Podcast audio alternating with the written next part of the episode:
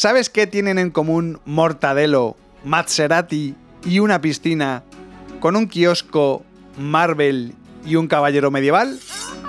Pues ve desempolvando tu álbum porque esta semana te voy a contar la historia de la marca Panini y el origen de los cromos. Brand Stoker con Rubén Galgo.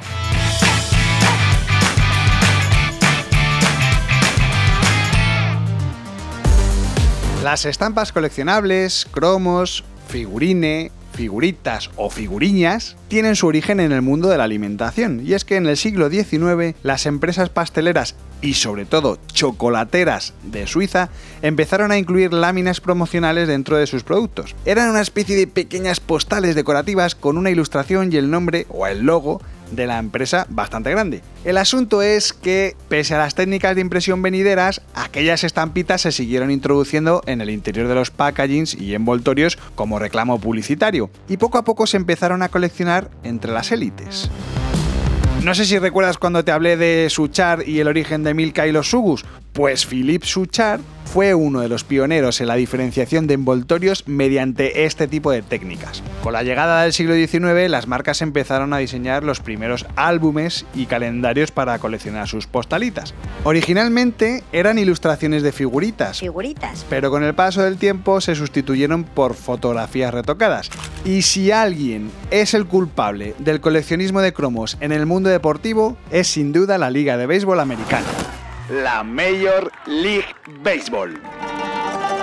Tras la Segunda Guerra Mundial, una viuda italiana con ocho hijos, cuatro chicos y cuatro chicas, mal vivía en un piso de la ciudad de Módena que era realquilado y donde apenas cabían. Vale, pues es que resulta que una de las hermanas trabajaba de chica de la limpieza en casa de un abogado de la ciudad. Este abogado tenía un kiosco que tras la guerra no vendía nada, absolutamente nada. Y como quería ayudar a la familia, la familia de su empleada, pues le propuso a esta vendérselo, vender el kiosco. La joven Panini declinó la propuesta, porque es que no tenían dinero ni para comer. ¿Cómo iban a comprar un kiosco? Entonces el abogado le propuso un trueque, un trueque por una bicicleta. Pero es que tampoco tenían dinero para comprar una bici. Así que finalmente el abogado zanjó la conversación regalándole el kiosco a los Panini. Eso sí, con la promesa de que cuando mejoraran su situación le devolverían el dinero. Con esto llegamos a 1945. Presto y dispuesto, el mayor de los fratelli Panini, Giuseppe, se hizo con las riendas del viejo kiosco de la Plaza del Duomo de Módena. A la vuelta de unos años, Giuseppe Panini se percató de que la actividad comercial aumentaba poco a poco y se postuló como distribuidor de toda la prensa local de la ciudad. Claro, al conseguir este contrato comenzó a tener acceso directo a los kioscos de Módena. Y los niños de la ciudad empezaron a pedirle cromos. Claro, le veían por allí, pues le conocían, pues bueno, pues los niños le pedían. La cosa que durante la guerra se habían dejado de imprimir los cromos, así que Giuseppe y su hermano Benito, Benito. se propusieron satisfacer esta demanda. Aprovecho este instante de nuestra historia para invitarte a que te metas en nuestra página web y veas un montón de imágenes muy chulas sobre todo esto que te estoy contando. Ya sabes que nuestra web es brandstoker.com.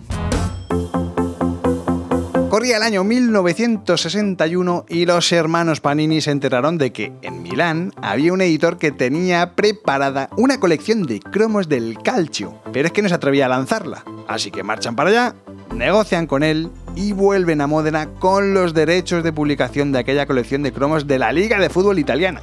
Acababa de nacer la mítica marca de cromos Panini. Desde ese preciso momento, el negocio requirió la presencia de todos los hermanos en la compañía.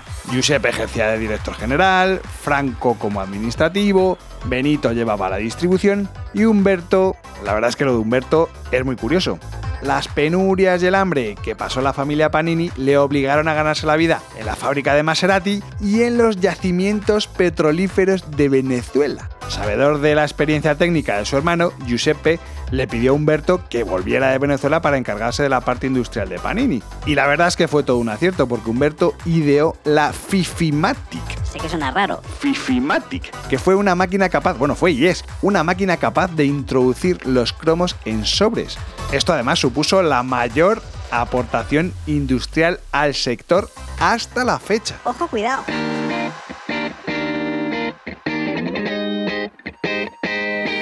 Este podcast es una iniciativa de Brand Stoker, el estudio especializado en creación y gestión de marcas de Rubén Galgo.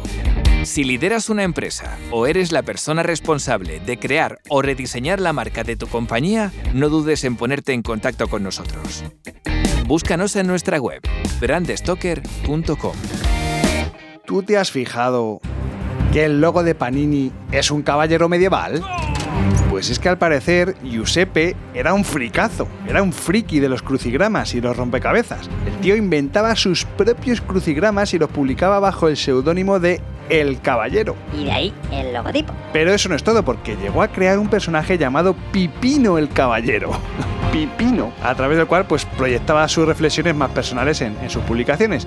Pero es que espera, porque es que si has flipado con esto que te acabo de contar, vas a flipar con lo que te voy a decir. Porque ¿Te has preguntado alguna vez cómo llegó Panini a España? Pues agárrate. Corría el año 1977 cuando un promotor inmobiliario de Girona, Lluís Torrent, y su socio, Jaume Bruguera, de los Bruguera de toda la vida, de los que publicaban los TVOs de Mortadelo, pues resulta que un día conocieron a un belga que quería comprar una de sus casas.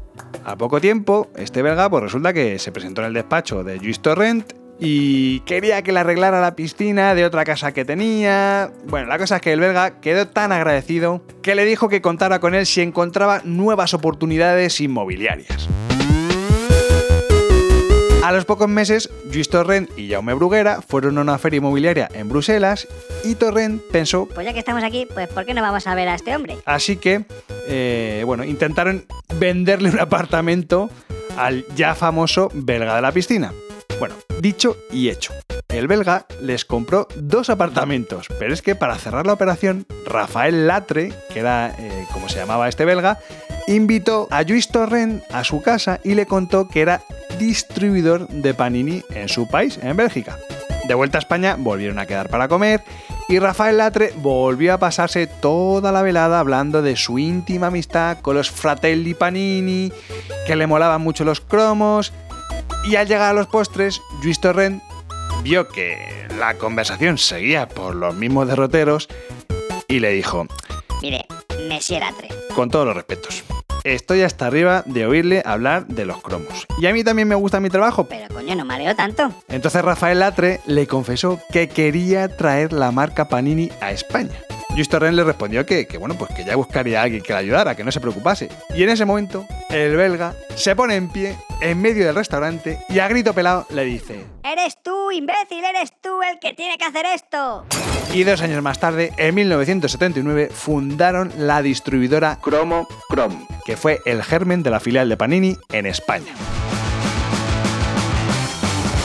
Antes de acabar, quiero compartir contigo algunos datos que me han dejado loquísimo. Para empezar, como amante de los cómics, te diré que Panini tiene los derechos de publicación de los cómics de Marvel en Europa, dejando en evidencia la experiencia profesional de la familia Bruguera en este proyecto.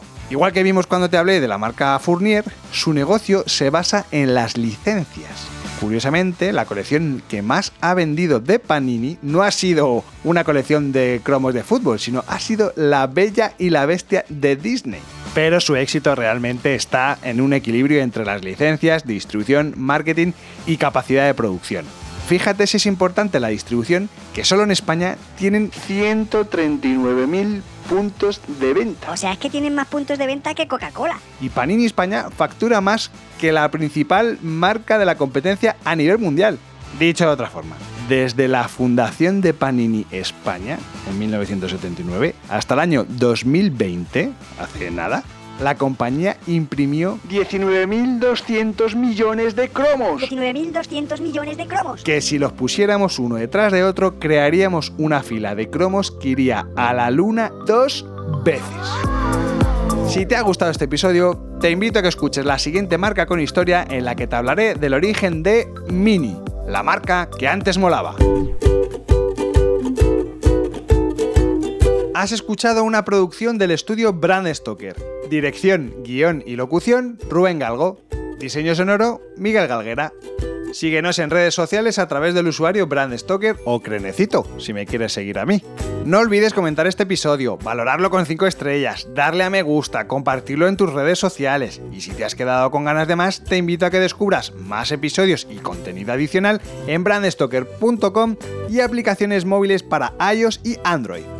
Y recuerda, como dijo Paul Rand, el diseño es simple, por eso es tan complicado.